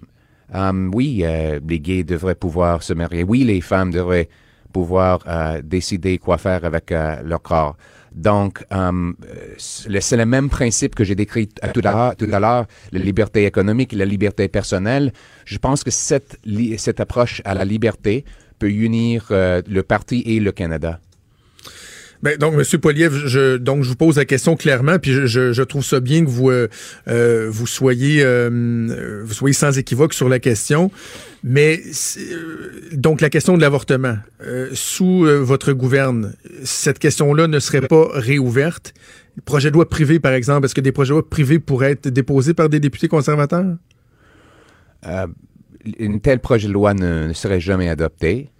Um, et euh, moi, je, respecte la liberté de chaque femme de prendre ses propres décisions là-dessus. OK. Jean Charest, qu'est-ce que vous en pensez? Parce qu'évidemment, vous n'êtes pas sans savoir qu'au Québec, ça fait beaucoup, beaucoup euh, de jaser. L'ancien premier ministre du Québec qui songe à faire un retour avec le Parti conservateur, un Parti conservateur qui a, qui a beaucoup changé. Êtes-vous favorable à la venue d'un Jean Charest dans cette course-là? Je suis favorable à tous les candidats qui veulent venir. Je pense qu'une grande course avec beaucoup de monde qui y participe serait bon pour la démocratie et pour le Parti conservateur. Moi, je vais pas me concentrer sur les attaques euh, contre les autres. Je vais me concentrer sur essaimer le message et les principes pour lesquels, dans lesquels je, crois. Euh, et encore, je le répète, euh, moi, je pense qu'on on doit créer un pays où les gens peuvent avancer avec leur travail fort, avec un budget équilibré, avec des, finances bien gérées pour protéger nos programmes sociaux, nos contribuables et nos, notre futur. Donc, moi, je vais me concentrer sur ces principes et non pas sur les autres personnalités. Mais est-ce que vous pensez, quand on pose la fameuse question, est-ce que vous pensez que une personne qui fait l'objet d'une enquête policière, par exemple, devrait être disqualifiée ou non euh, pour se présenter à, la course? Vous en pensez quoi? Honnêtement, je ne vais pas commenter là-dessus parce que je, je, ne suis pas, je ne suis pas au courant de la situation de, Jean Charest euh, en, termes de ça. Je ne suis pas au courant. C'est seulement lui qui est capable d'exprimer la, situation euh, entre lui et euh, une, enquête euh, hypothétique. Avant qu'on se laisse, M. Poliev, on a beaucoup parlé de votre style de politicien. Hein. Certains disent ben, c'est un peu un pitbull, M. Poliev est capable d'être très incisif, partisan. Et là, certains posent la question est-ce que ça, c'est compatible avec un rôle, euh, une fonction de, par exemple, de premier ministre ou de chef de parti? Est-ce que vous êtes conscient de cette image-là? Puis comment vous avez, vous avez essayé de, de remédier à ça ou de changer la perception que certains peuvent avoir? Je ne vais pas essayer de changer parce que je pense que les gens devraient euh, les, politiciens devraient se battre pour les valeurs dont ils croient. Alors moi, je crois certaines choses et je pense que ces valeurs euh, que j'ai euh, vaut la peine de se battre pour ça. Alors oui, il faut se battre. Et si on croit quelque chose, il faut se battre pour ces, pour ces valeurs. Alors oui, je, je, serai un, un, tel chef, mais c'est pas se battre juste pour se battre. Euh, c'est se battre pour des valeurs euh, dans, laquelle, dans lesquelles on croit. Euh, et je vais jamais m'en excuser. Et démontrer, démontrer, de la passion. Des fois, on est un peu en manque de ça. les gens vont associer ça des fois à de l'agressivité, mais quelqu'un qui est passionné par ses dossiers, il me semble qu'on a besoin de ça. Faut faut pas éteindre ça. Oui, je suis entièrement d'accord parce que si, si ce n'était pas un pays important, si le futur du Canada n'était pas important, oui, peut-être je je me battrais pas parce que ça n'importerait pas. Mais c'est pas le cas. Le Canada est important, notre pays, notre futur est important. Le fait que les gens perdent autant d'argent euh, aux taxes que qu'on ajoute à notre dette nationale, forçant nos, petits, nos, nos enfants à payer l'intérêt aux banquiers au lieu des programmes sociaux, ça, c'est ça, ce sont des, des, enjeux importants pour lesquels il, vaut la peine de se battre. M. Poliev, l'annonce, ça, va venir bientôt? Je prendrai ma décision bientôt. Je suis toujours en réflexion. Euh, euh, je parle, Pas mal euh, avancé quand même. Mais je côtoie les, les, les, gens ici. Je suis ici, ici dans la, la ville de, de, ma femme et on va parler aux gens ici à Montréal pour savoir s'il y a de, l'appui euh, et euh, recevoir de conseils et, prendre une décision. je vais prendre, je vais prendre une décision bientôt. Pierre Poilievre, député conservateur du comté de Carleton en Ontario, merci d'avoir pris le temps de, nous parler. J'ai l'impression qu'on va se reparler dans les prochains mois. Oui, j'espère que oui, M. Trudeau. Je l'apprécie énormément. Merci, bonne journée. C'était donc Pierre Poilièvre. Bon, j'ai bien hâte de voir cette course-là. On sent que Monsieur, Monsieur Poilièvre, j'ai envie de dire que c'est vraiment le mieux positionné en même en ce moment. on en parlait avec Emmanuel Latraverse tantôt. Franco-Albertin, député de l'Ontario, marié avec une Montréalaise, parle, on vient de l'entendre, un bon français. C'est pas un français ben qui est parfait, mais qui est très, très, très fonctionnel. Et surtout, surtout, à, l'usage, il va, il va, il va s'améliorer, là. parce qu'il n'y aura pas le choix de parler plus en français. Ben oui, très très bon. Des fois, il cherche un peu les mots, mais écoute, c'est absolument euh, correct. là. C'est du niveau de Justin Trudeau. Là. Donc, on a un premier ministre qui, qui souvent parle moins bien français que ça. Donc, on a vraiment l'impression qu'il a le, pardonne-moi l'anglicisme, le package, le whole package. Il y a à peu près tout ce que ça lui prend. En plus, il est jeune et, s'il peut mettre de côté les questions sociales, donc il a dit l'avortement, euh, mariage gay, il touchera pas à ça. Euh, lui, croit beaucoup aux libertés, liberté des femmes de choisir, etc. Et d'avoir le discours, évidemment, très conservateur, de, donner plus, euh, laisser plus d'argent dans les poches des gens, faire confiance aux gens, moins imposer, etc. Il y a là un message, une position qui peut être fort intéressante. Donc, Pierre Polièvre, ça va être à surveiller. Avant qu'on aille en pause, je vous rappelle premièrement une nouvelle euh, qui est tombée dans les dernières euh, dans les dernières minutes. Thérèse Tanguay-Dion, maman Dion, qui est décédée à l'âge de 92 ans. Elle avait des soucis de santé depuis un bon moment déjà. Je regardais ça tantôt pendant la pause. Maude, maman Dion, là, c'est 14 enfants, évidemment, si on le savait, mm-hmm. dont, Céline Dion. Elle était grand-mère 32 fois.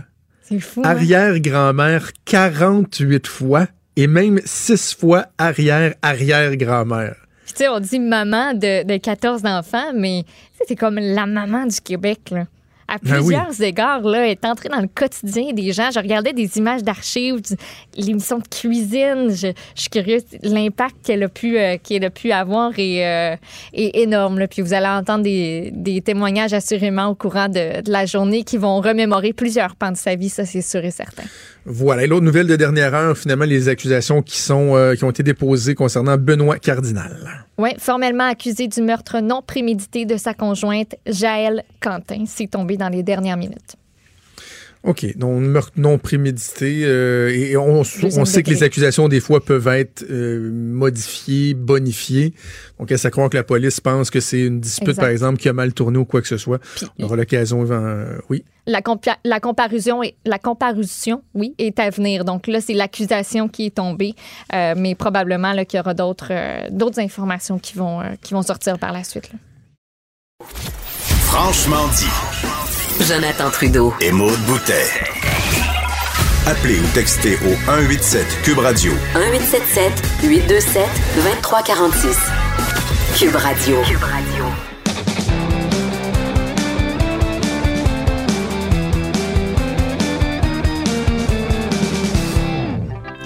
C'est la chronique Disque dur avec Stéphane Plante. Salut Stéphane. Salut Jonathan. Juste avant de parler de sujet de ta chronique, peut-être juste euh, dire euh, aux ben auditeurs, parce qu'on était en attente du point de presse de Justin Trudeau, qui faisait le point le suite, euh, oui, avait quoi, une heure en retard à peu près, mais bon, c'est des choses qui arrivent suite, évidemment, à la tragédie du vol PS 752. Essentiellement, on dit que le gouvernement canadien va être présent pour offrir un soutien psychologique aux familles, les familles qui ont été rencontrées, plusieurs membres du gouvernement de la députation qui ont été délégués pour pour s'occuper de, de, de, de, certains aspects. Et Maude, tu disais qu'il il y a également annoncé un soutien financier de 25 euh, 000 par famille, c'est bien ça? Oui, 25 par, euh, par victime, en fait, de ce que j'ai euh, de ce que j'ai pu comprendre. OK. Donc, euh, Justin Trudeau qui était encore en train de parler au moment où on se parle, euh, mais plus euh, plus tard dans la grille horaire, vous aurez l'occasion euh, de suivre ça. Beaucoup de nouvelles de dernière heure, on le disait tantôt. bon, les accusations qui ont été déposées concernant le conjoint de Jaël Quentin, Benoît Cardinal, l'accusation de meurtre au deuxième degré, c'est tombé dans les dernières minutes. Également le décès de Thérèse Maman Dion à l'âge de 92 ans.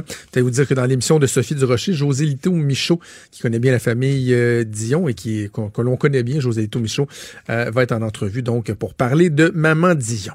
Stéphane, j'adore le sujet de ta chronique aujourd'hui. C'est surtout une note plus légère que tout ce oui, qu'on vient oui, oui, ben, c'est ça. Donc, on va finir tranquillement, pas vite. On va ben finir le show euh, sur une note plus légère, effectivement. Tu vas nous parler des succès des années 80 des gros hits qui ont été massacrés par des interprètes français ou québécois. Oui, c'était. Euh, je me suis limité parce qu'il y en a tellement de reprises. Au départ, des années 60, il y en a eu plein, tout ça, mais c'était les balbutiements du rock québécois. Donc, on comprend, on cherchait des modèles. Euh, plus tard, dans les années 90, il y aura aussi les groupes euh, punk, new metal, ska qui vont s'approprier les hits des années 80. Mais je me suis abstenu de, de, de tout ça. J'ai dit, on va y aller avec des artistes francophones qui ont repris des hits très connus euh, dans les années 80 et qui euh, se les ont appropriés avec les résultats qu'on va entendre. Euh, tout d'abord, une grande dame de la chanson française, Dalida, qu'on a connue pour Gigi Lamoroso, Parole, Parole, venait d'avoir 18 ans. Au cours des années 80, peut-être qu'elle était mal conseillée. Elle a commis quelques reprises et euh, je vais en suggérer seulement deux, question d'épargner ses fans. Tout d'abord, cette reprise de Phil Collins, Against All Odds, mais devenue Toutes ces heures loin de toi. besoin de te retrouver à moi. Car toutes ces heures loin de toi, j'étais comme une prise en Écoute, Quand tout dans loin de toi, il y a comme trop de mots. difficile. Et la, la pièce suivante, c'est toujours Dalida. Après, j'arrête de m'acharner, promis. Euh, mais quoi que ce qui va suivre euh, sera pas mieux, mais OK, je vais la faire jouer et vous allez trouver tout de suite c'est quoi la chanson originale, OK. euh, quelle chanson elle a reprise pour pas dire parodie? Oui, je te pardonne, tu es parti sans Last. Christmas. Eh oui! Moi, ça- Harold CR, ça vient encore plus me chercher. Ah, on l'écoute un peu, on l'écoute un peu. Victoire sera ma défaite. La victoire sera ma défaite. Ce sourire qui C'est vrai, hein, Carole? Et on dirait que ça ajoute une espèce de couche supplémentaire. Avec ce sourire. Et elle a fait d'une chanson de Noël une balade qui n'est plus de Noël. Donc, comment dénoëliser une chanson pour en faire une chanson pop? Vous essayerez de faire ça avec euh, mon beau sapin, c'est pas évident. Euh, ça n'a pas eu un grand succès, mais elle a quand Non. même euh, fait la promotion de cette chanson-là dans les shows de télé en France et tout ça. Mais bon, on se rappelait plus de ses autres chansons. Euh, la prochaine, c'est pas une version qui passera à l'histoire. Et euh, le pire, c'est que la, la- la- la seule version disponible que j'ai trouvée sur YouTube sonne terriblement mal. Ça vient d'une compilation louche qui s'appelle Salade de fruits, sortie en 1983. Je dis louche parce qu'on sait pas trop c'est qui les musiciens et c'est peut-être dans leur propre intérêt. On va écouter tout de suite la pièce s'appelle L'œil du tigre.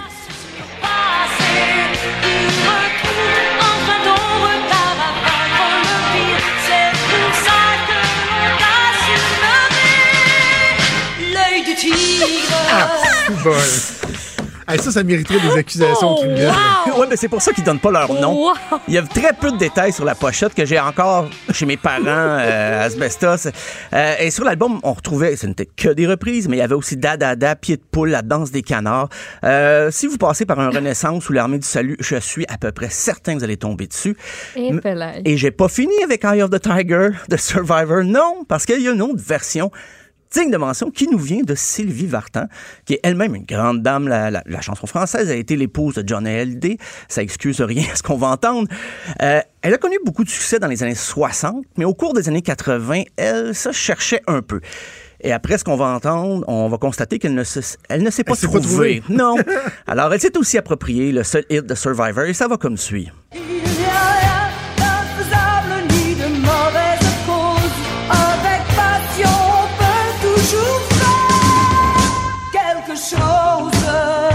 Avec passion, on peut toujours faire quelque chose. La pièce- Ben, ben oui, ben oui. La pièce s'appelle Faire quelque chose. On sent que ça a été écrit en attendant de trouver quelque chose de mieux, mais il n'y a rien d'autre qui s'est pointé. Alors, euh, C'est pas qu'est-ce ce qu'on va faire, mais on va faire on- autre chose. qu'est-ce que tu fais, Sylvie? Je fais quelque chose. Faire quelque chose. Mais on va- Tu sais, mais, mais- mais si au moins c'est parce qu'elle avait voulu faire une traduction littérale de, de- de la version originale, là.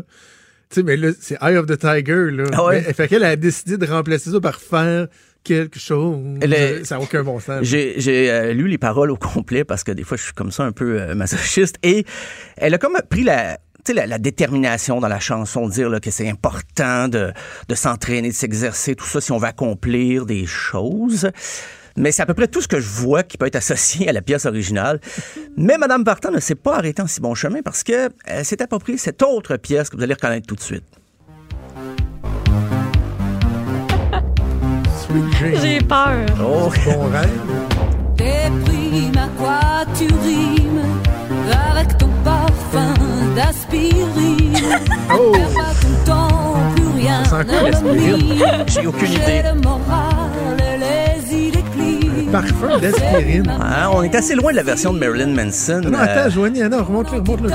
il est accro. remède à tout. Rien ne me contamine. À l'épreuve de tout. OK, c'est assez. Tout finit par rimer avec aspirine, Ah c'est oui. ça le pire.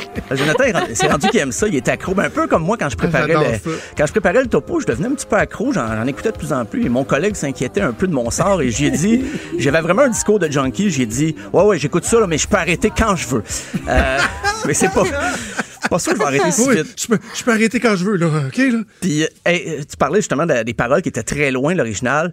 Parce que ça, c'est vrai que c'est un enjeu. Quand on fait une reprise, on a le choix de reprendre les mêmes paroles et les traduire mot à mot. Mais si on n'est pas bilingue, on peut juste partir de zéro et y aller d'une proposition originale, en guillemets.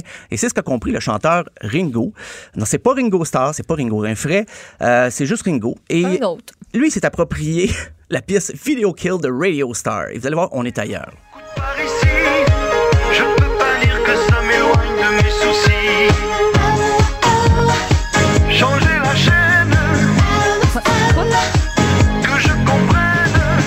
La chaîne. Qui est ce grand corbeau noir Dites-moi qui est ce grand corbeau noir Dites-moi qui c'est le grand corbeau noir? Dans le soir. Le pire, le reste est identique. La musique, même musique. l'effet sur la voix est pareil. Oui, j'ai- je soupçonne qu'il a pris peut-être la même trame et juste enlevé la voix de la, de la chanson originale. Mais on, on passe de Video Kill de Radio Star à Qui est ce grand corbeau noir? Donc c'est encore là, j'ai On a lu, voulu se détacher de l'original. On a voulu vraiment J'ai- faire différent. j'ai lu les paroles au complet puis encore là, c'est le rapprochement à faire avec l'original est, est impossible. Et c'est non, ne cherchez pas. Épouvantable. Dites-moi qui est ce Ah, grand il est accro, noir? Jonathan. Il va se ramasser au dauphin en fin de semaine, un karaoké. la chaîne que je comprenne. Wow, il y a assez déjà par cœur, mon Dieu. La prochaine, je triche un peu avec la fin des années 70, mais on parlait de Maman Dion, mais là, c'est le frère de Céline Dion. Euh, avant que sa sœur connaisse le succès que- qu'on qu'on connaît, là, c'est Michel Sinclair, mais son vrai nom, c'est Michel Dion. Il avait pris le nom d'emprunt, Michel Sinclair. Et plus tard, il va chanter dans le groupe Le Show. Il va reprendre cette chanson-là encore. Lui, il a repris Just What I Needed des Cars, mais en a fait tout ce qu'il me faut. Tu peux vivre avec moi aussi longtemps que tu voudras. Tu peux dormir avec moi à la belle étoile. Toi, tu es tout ce qu'il me faut. Je n'ai besoin que de toi. Ben, sincèrement, je- c'est la moins pire de Vivi, je pense. J'imagine ça dans un petit film quétaine, là. Tu sais, le gars, il commence à chanter, là, puis il regarde la fille Kim, il dit Toi, tu es tout ce qu'il me faut. Puis là, ça part, là, tout ça. là. Non, on a un scénario On a un scénario, écoute, on scénario. avec ça. Mais il y a un passage de la chanson, c'est, on l'a pas entendu, mais ça dit Ton parfum charnel me séduit. Est-ce que c'est un parfum d'aspirine? On va d'un parfum d'aspirine. On va euh, chercher un professeur de littérature. vraiment pour savoir ce que ça, décrypter. Euh, la prochaine, ben, c'est, c'est Nathalie Simard qui avait sorti un album éponyme en 82 sur lequel on retrouvait ben, la danse des canards, d'autres chansons, quelques hits, mais aussi cette version d'Olivia Newton-John et la pièce Physical qui devient Je veux m'amuser.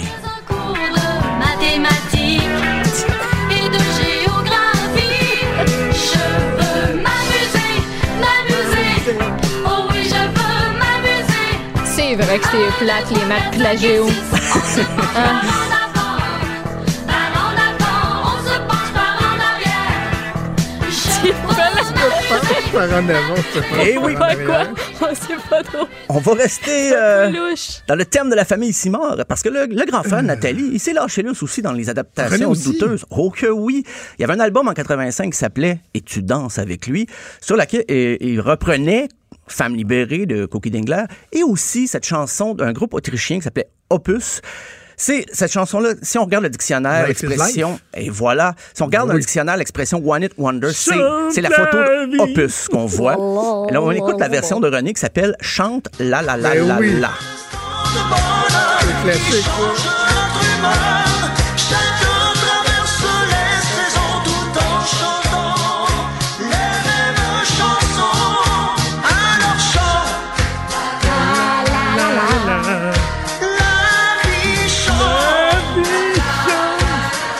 Me souffle à l'oreille qu'on a euh, celui qui chante La forêt des mal-aimés, Pierre Lapointe. au Québec. Oui, la forêt des mal-aimés. Oui, bonsoir, Pierre. Chante la Bonsoir. vie. Mon Dieu, c'est ça André-Philippe Gagnon ou c'est Jonathan Trudeau qui était là?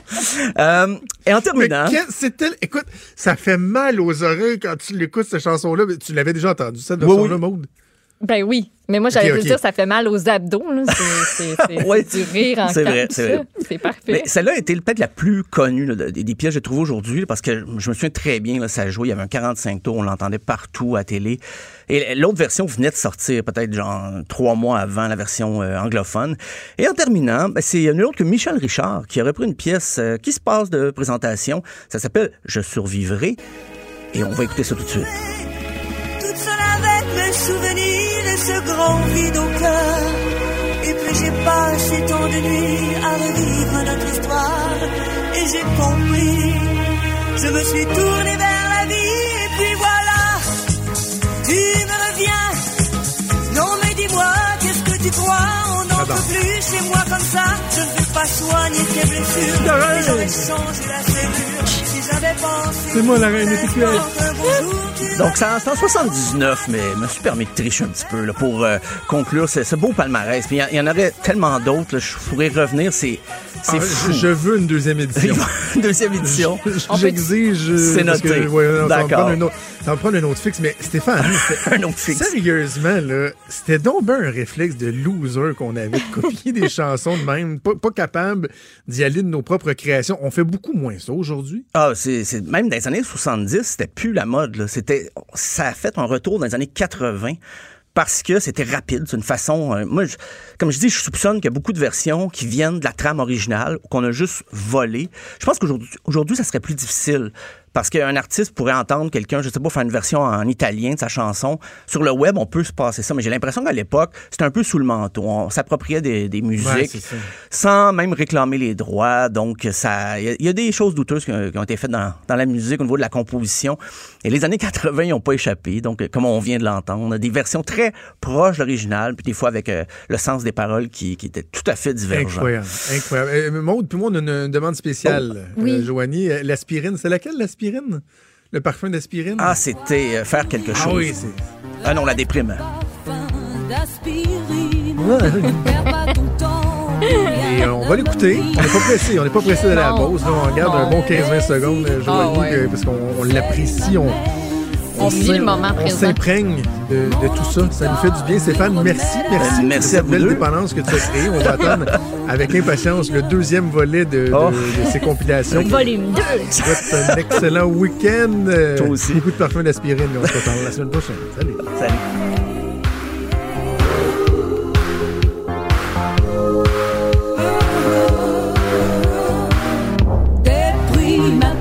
Tu avec ces joies que tu abîmes. Il est franc et nuancé. Jonathan Trudeau. La politique lui coule dans les veines. Vous écoutez Franchement dit.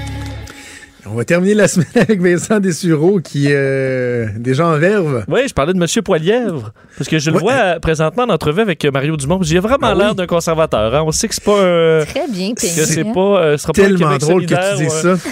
Parce qu'on l'a eu en entrevue tantôt, une entrevue Oui. très, très, très intéressante. Puis là, moi, je le, je le regardais effectivement à la télé, puis c'est pas, c'était pas la première fois que je me faisais la réflexion, mais je me faisais la même réflexion que toi encore une fois. C'est écrit dans sa face qu'il est conservateur. Ben, c'est parce qu'en fait, à, LCN, il y avait, ils ont mis une moitié, euh, l- c'était pas pour montrer la comparaison, mais moitié Stephen Harper et moitié Pierre Poilievre, mais ils étaient dans le même angle, les deux de caméra. Et euh, il y a une bonne, euh, évidemment, en 20 ans plus jeune, là, mais il y a quand même une. euh, ça, dans le style général, il y a une C'est continuité. assez là. conservateur. hein. Exactement. Conservateur euh, euh, à, tout, à tous les niveaux. Euh, bon, tu as trois sujets. Euh, c'est dans l'ordre ou dans le désordre, hein, Ah oui, oui, vas-y dans l'ordre que tu veux. y a Bon, pas de ben, évidemment, je veux commencer par ton dernier sujet. Oui. Parce qu'il y a une personne malentendante, une personne ça. sourde qui poursuit Pornhub. Ça m'intéresse, go. Bon, écoute, euh, Pornhub, on en parle là, quand même souvent. hein, c'est dans l'actualité souvent. C'est le, le géant du monde de la, de, de- de la, de la porno sur Internet. Et ils sont poursuivis par un homme de Brooklyn, donc euh, à, à New York, un homme sourd, qui, euh, en fait... euh, attends, attends, attends, oui. juste, je, t'arrête tout de suite, là. je, vais- je- non, mais je- je- j'essaie de deviner. Dis-moi que c'est pas parce qu'il entend pas le dialogue, là. Ah, je pensais que t'allais dire c'est parce qu'il s'est trop masturbé puis il est rendu sourd. je me suis dit, ah, il s'en va là, il s'en va. Je me suis dit, s'en va-tu vraiment là?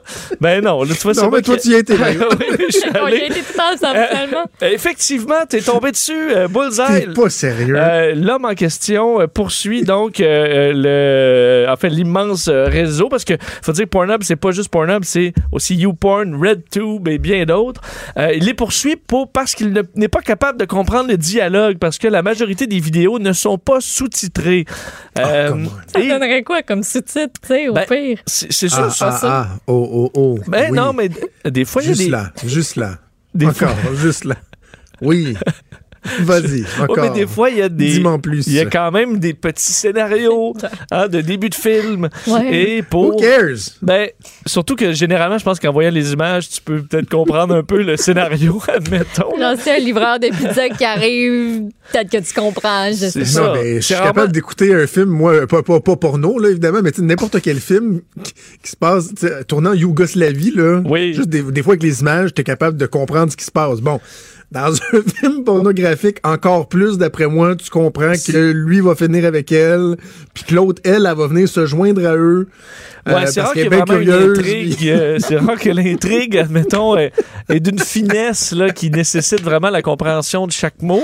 Euh, surtout, ben, bon, en tout cas, alors, ce que, ce que je- il s'appelle Yaroslav Souris et euh, lui, en fait, dit que ça, euh, ce, non, euh, cette absence euh, de, de sous-titres sur plusieurs vidéos viole la, Ameri- euh, le- la American Disabilities Act parce que euh, selon cette, euh, ce- cette loi américaine, dans plusieurs domaines, par exemple transport public, les communications, les, les, les programmes et services gouvernementaux ou, bon, ou d'État doivent être sous-titrés.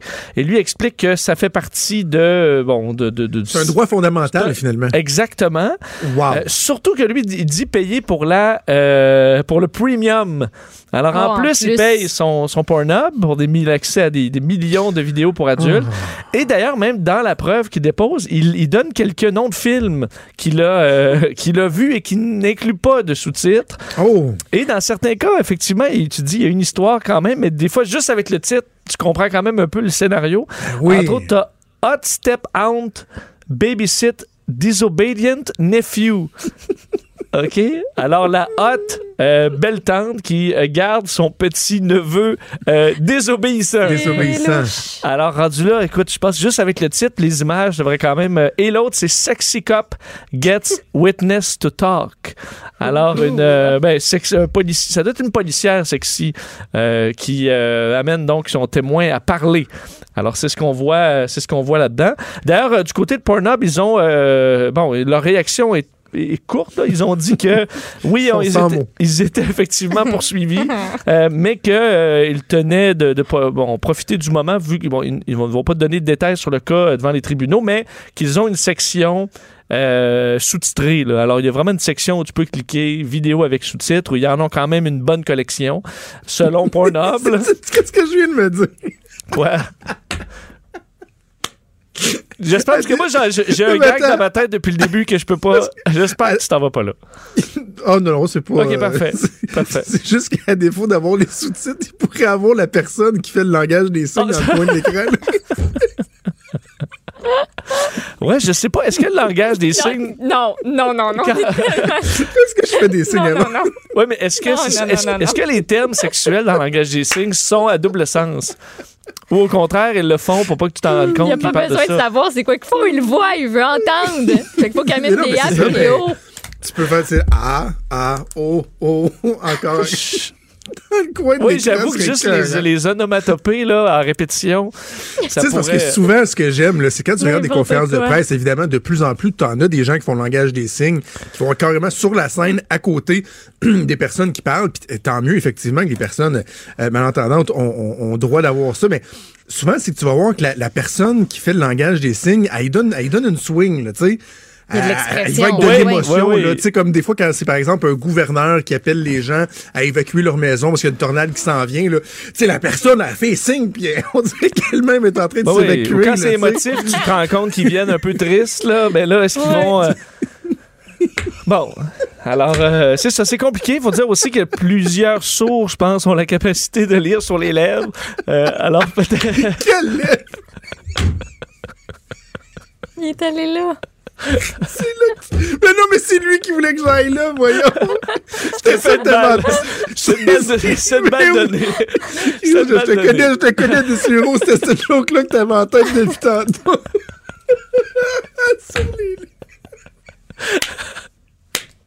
Ah, c'est une balle donnée. C'est voulait que ce soit toi qui la claque, par contre. Voilà. Alors, c'est ça. Euh, à suivre, à suivre, à suivre. Mais peut-être que c'est ça. Alors, euh, Mais euh, le gars, a quand même, été mettre son nom dans une poursuite.